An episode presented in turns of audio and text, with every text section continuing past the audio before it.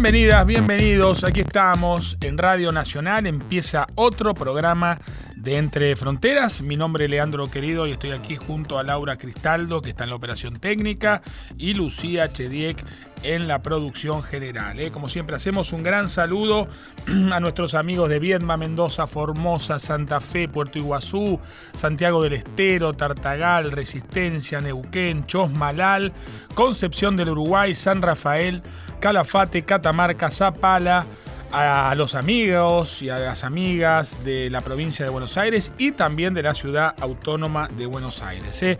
En el programa de hoy retomamos la agenda del G20, aunque claro, tenemos un panorama eh, regional de noticias eh, muy denso, muy intenso, porque se produjeron las elecciones en el Brasil y además está bastante convulsionado el tema en el Perú, la realidad política en el Perú. Por lo tanto, tenemos 30 minutos por delante y empezamos entre fronteras de esta manera. Panorama Regional de Noticias.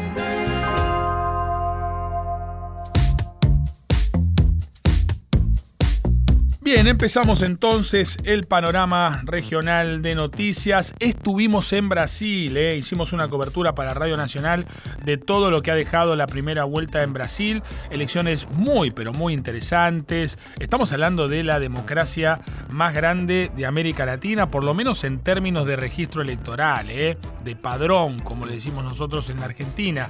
147 millones de electores, ¿eh? realmente impactante, eh, algo más de tres Argentinas, allí adentro, un país continente, un país con una realidad geográfica eh, muy pero muy interesante y, sobre todo difícil de estructurar, ¿no? desde el punto de vista político, desde el punto de vista discursivo, ¿no? Es, difícil tratar de trasladar o, tener un mensaje nacional en ese país con eh, realidades eh, geográficas tan distintas. Eh, pero claro, se elegía presidente en esta primera vuelta y también otras categorías muy importantes, por ejemplo, 27 gobernaciones y, se elegía la totalidad de los diputados, dos tercios del Senado y además cargos locales.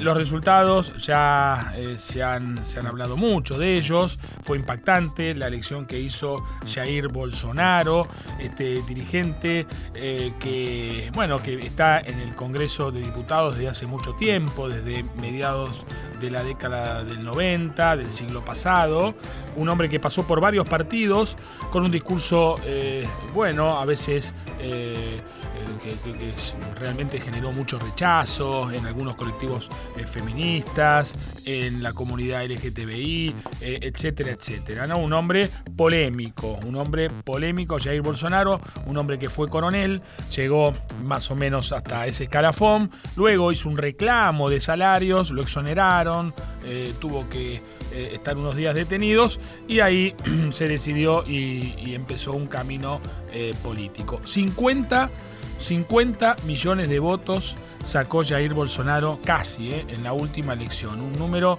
eh, eh, muy, muy importante que, bueno, las encuestas habían adelantado que iba a rondar cerca de los 40, superando el 40% y terminó en el 46 y pico.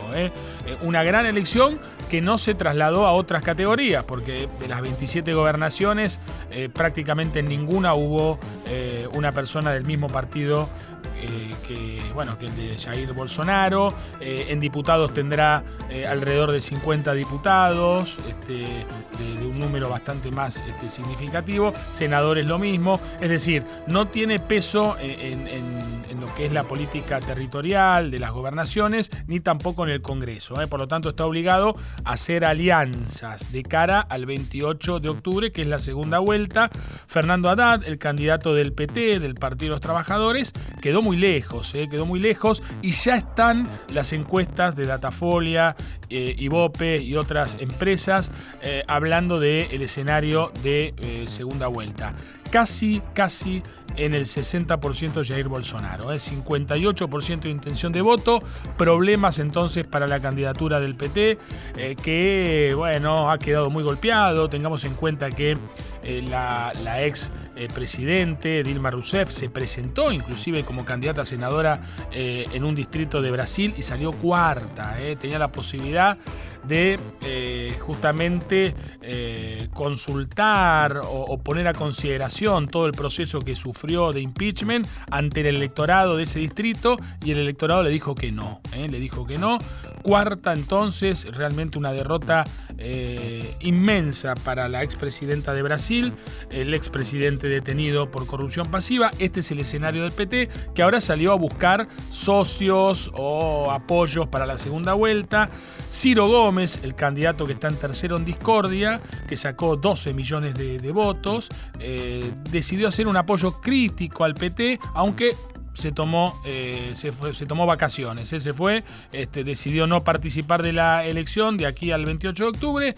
Por lo tanto, está como una situación de orfandad la candidatura del PT. ¿no? Eh, y en ese contexto, eh, por el contrario, contrastes, Bolsonaro que suma apoyos a, aunque en lugares que ni los busca. ¿no? Por ejemplo, la candidata vicepresidente del, del PSDB, del partido Gerardo Alkin, que sacó el 5 5%, eh, son votos, eh, podemos decir, antipetistas, 5 millones de votos, no es un tema menor, eh, decidió apoyar activamente a Bolsonaro, que está a solo 3 puntos, em, quedó ¿no? en primera vuelta solo 3 puntos de ganar esa elección. Entonces, un misterio, un misterio, mensajes, por lo menos dio algunos mensajes hacia la Argentina, de, habló del, del, presidente Mauricio Macri, este, ponderó que haya terminado él con en palabras de Bolsonaro, con la Dilma Kirchner de, la Argentina, haciendo alusión a la expresidente. Así que así está planteada la cosa en un escenario regional con mucha incertidumbre. No se sabe bien para qué lado puede salir un gobierno de, Bolsonaro. Lo cierto es que en materia económica ha decidido seguir apostando al Mercosur, esto es lo que dijo, y por otro lado eh, ha puesto un ministro de Hacienda que genera mucha tranquilidad en los mercados que realmente lo han apoyado en estos días a, Bolsonaro, ¿no? Digo, este, muy buenas noticias tuvo este, su elección y su candidatura. Así que esto es lo que está pasando con el socio más importante que tiene la Argentina en términos económicos, ¿eh? una, elección que se definirá entonces el 28 de octubre, aunque parece definida. Y cerramos el panorama regional de noticias con lo que está pasando en Perú. Eh, prisión preventiva para Keiko Fujimori, ¿eh? la líder de la oposición al gobierno de Vizcarra, que es un gobierno casi de emergencia porque renunció en su momento Pedro Pablo Kuczynski, ¿no? Él era el vice de, de PPK, estaba en Canadá como embajador cumpliendo otras funciones, no tiene un gran nivel de conocimiento o no tenía y ahora empezó a hacer su camino, asumió la presidencia con una agenda anticorrupción y eh, ha cosechado eh, mucho respaldo social, eh. ha crecido mucho en las encuestas. Martín Vizcarra, el, actual presidente de Perú, de Perú, que aparte está pasando por un buen momento político, como les decía, porque Keiko Fujimori, su, su principal opositora, bueno, ha sido detenida junto a otras 19 personas. Eh, se le acusa de lavado de dinero, eh, vínculos con el tema de Brecht eh, y, todo esto con financiamiento indebido de, su campaña política. ¿no? De la última, justamente la que, la, que compitió con PPK hace un año y pico atrás. ¿no? Esta es la realidad de Perú. El 9 de diciembre, atención, el 9 de diciembre, consulta popular eh, con una serie de medidas para reformar la justicia y para atender la cuestión de la corrupción. Y esta es una iniciativa del Poder Ejecutivo de Vizcarra que ha sido muy, pero muy eh, bien aceptada por parte de la ciudadanía peruana. ¿eh? Cerramos entonces el panorama regional de noticias aquí en Entre Fronteras. Empezamos entonces a abordar la cuestión del G20. Escucha Entre Fronteras, modo G20 en la radio de todos. Ponte un vestido elegante y esos tacones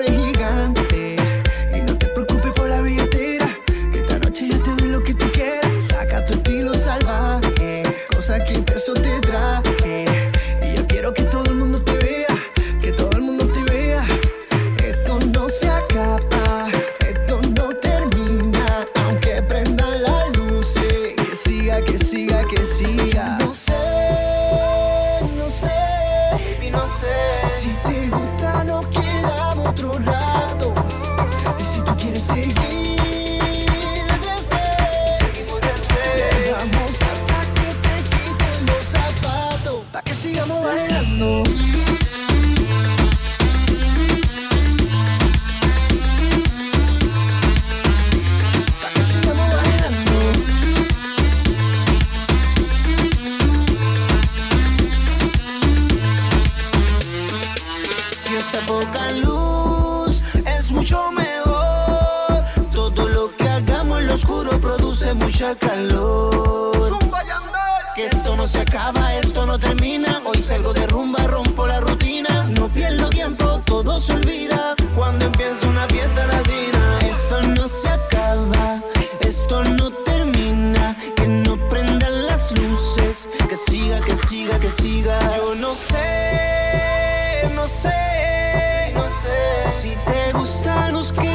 Otro rato. Y si tú quieres seguir después, le damos hasta que te quiten los zapatos. Pa' que sigamos bailando.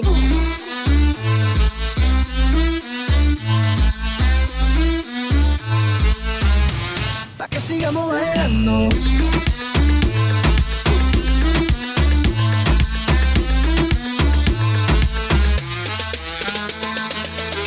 Que siga, la fiesta.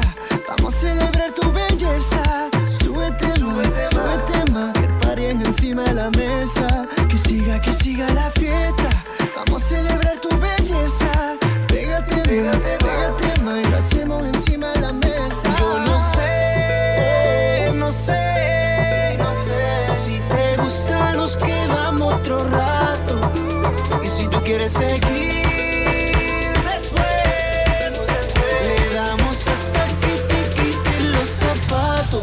sigamos bailando.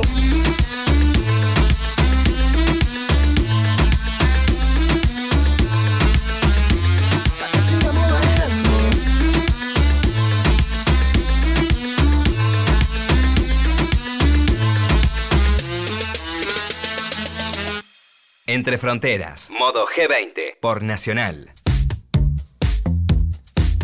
Bien, continuamos entonces en Entre Fronteras, aquí en Radio Nacional, siguiendo todo lo que tiene que ver con el G20, ¿eh? esa plataforma que eh, incluye a las potencias más grandes de- del mundo, nuestro país anfitrión, se están desarrollando muchas actividades, muchos eventos. Por lo tanto, vamos ahora a convocar a Luis Echevere, que es secretario de Agroindustria de la Nación, para hacer un balance, ¿eh? un poco de, todo lo que está pasando en el G20 en clave ¿no? agroindustrial. Eh, secretario, bienvenido a Radio Nacional.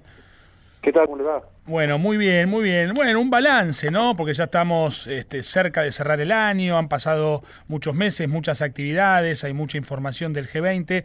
Eh, ¿qué, qué, qué opinión tiene, digo, qué, qué visión tiene de esta, de esta plataforma que venimos siguiendo aquí desde Radio Nacional? Bueno, lo que el primero para destacar es eh, justamente formar parte del G20, este grupo de países desarrollados y en desarrollo, emergentes, en el sentido de poder tener eh, participación en el debate de las grandes políticas a nivel global con respecto a lo que significa el G20 agrícola.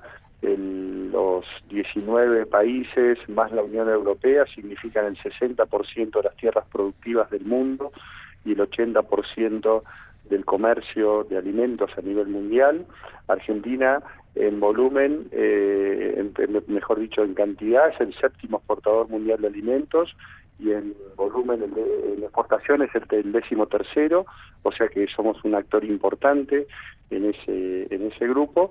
Y todo lo que se eh, digamos discutió y lo que digamos se habló durante esa reunión de julio en el G20 agrícola fueron temas que eh, digamos podríamos resumir en grandes consensos no por un lado este se digamos se tuvo como objetivo tener un futuro alimentario este sostenible no teniendo en cuenta el medio ambiente teniendo en cuenta eh, de- las maneras de mitigar los efectos del cambio climático una un comercio también basado en el multilateralismo y en el acceso eh, digamos un comercio justo en el acceso también a los mercados y llevar adelante prácticas que ayuden a mantener eh, suelos sanos y saludables para poder producir alimentos de, de la mejor calidad. Claro, y, y, secretario, y, y, en esta especificidad ¿no? que usted nos planteaba de un país con un determinado perfil productivo, digo, ¿cuáles son los temas que eh, nosotros como, como actor importante, ¿no? Recién usted mencionaba, bueno, séptimo país exportador de alimentos, digo, eh, ¿qué es lo que nosotros necesitamos incorporar en la agenda de discusión del G20 para consolidar ese perfil que usted describía? No, yo creo que seguir participando de este tema, de este tipo de, eventos, llevar nuestra voz, nuestra realidad. Eh, ahora, como ustedes saben, el G20 se va organizando por troicas, o sea, de a tres países. Eh, hasta el año pasado, eh, bueno, hasta este año eran Alemania, Argentina y Japón. O sea, el próximo organizador es Japón. El año que viene vamos a, a acompañar a Japón durante todo el año en el G20 que se va a desarrollar en ese país y se va a sumar a Arabia Saudita.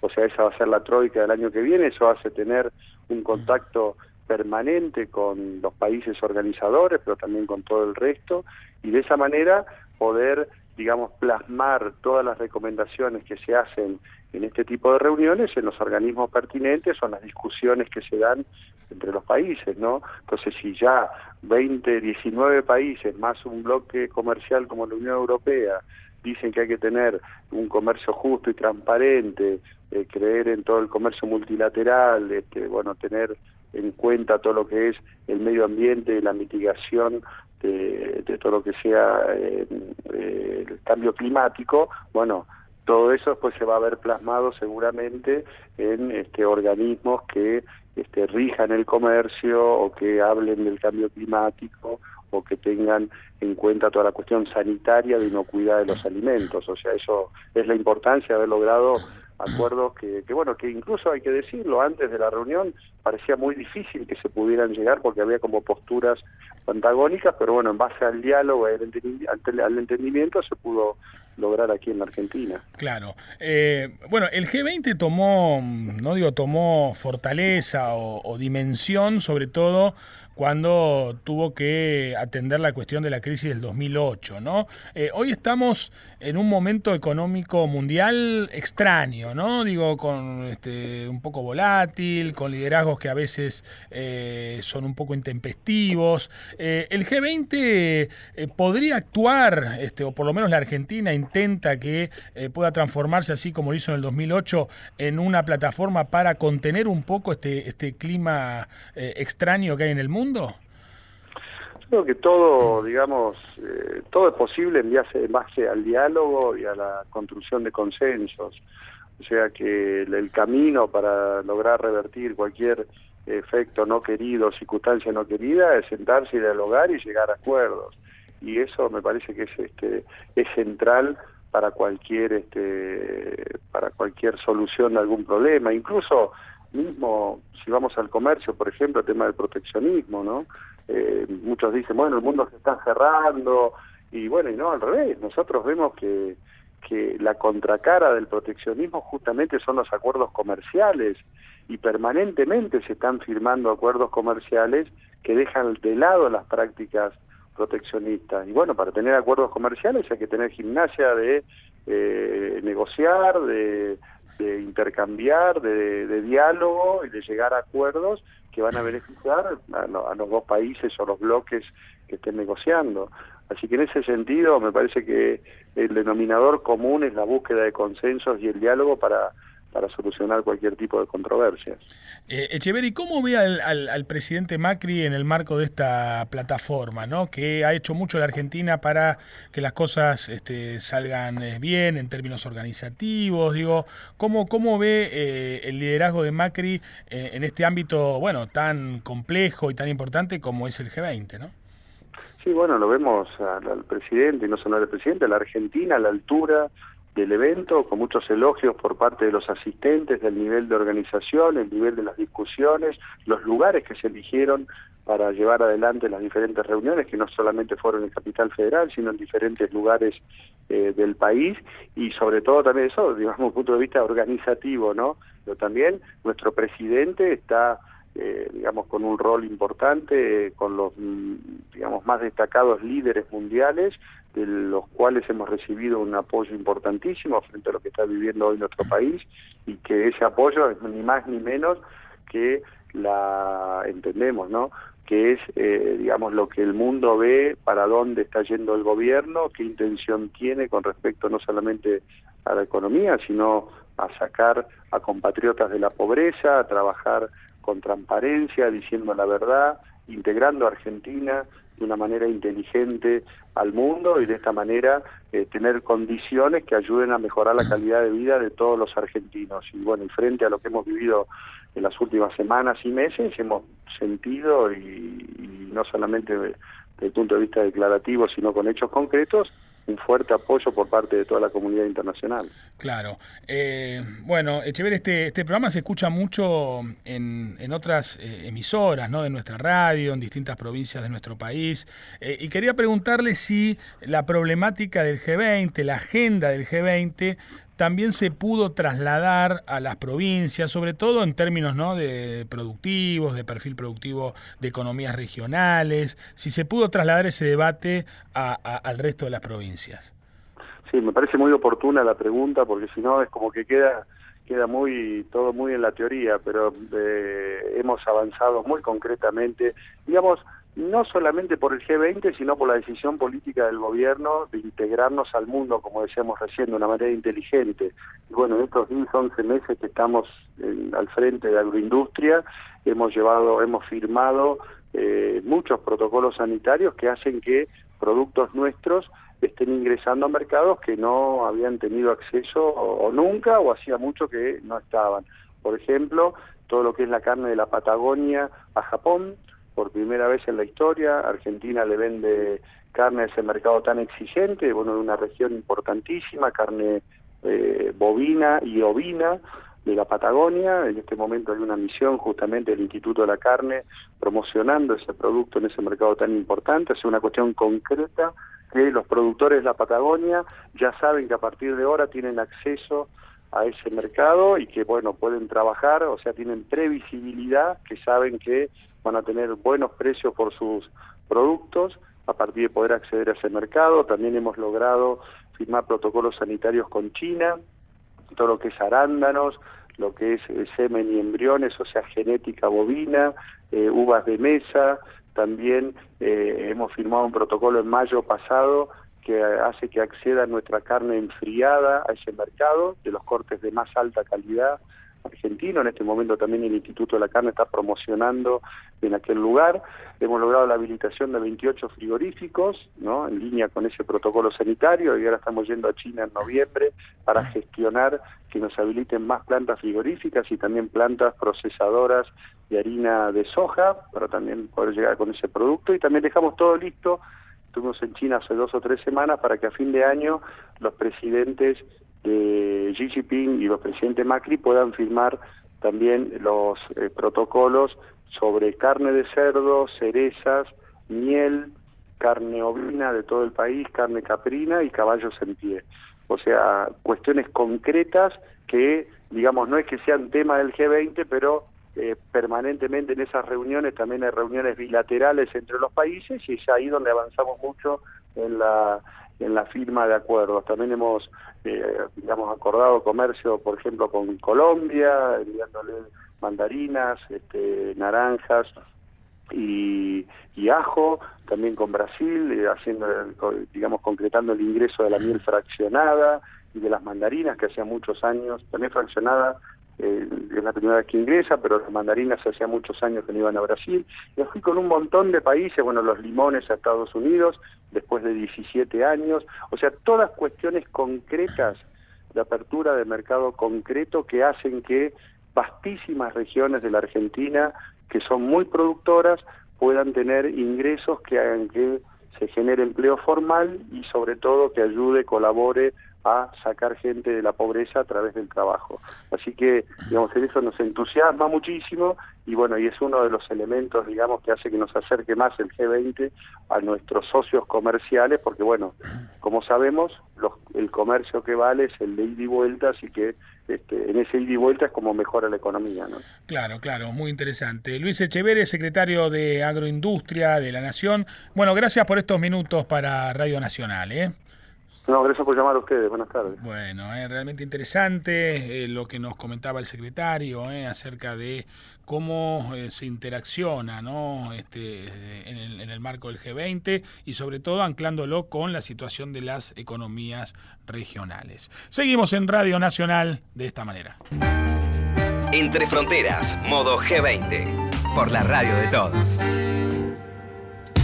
Bien, esto ha sido todo. Se nos va a otro programa de Entre Fronteras aquí en Radio Nacional. Gracias, como siempre, Lucía Chediek. Gracias, Laura Cristaldo. Gracias a vos por escucharnos. Si te parece, entonces, nos reencontramos la semana que viene. Chau. Arriba. Abajo. Arriba.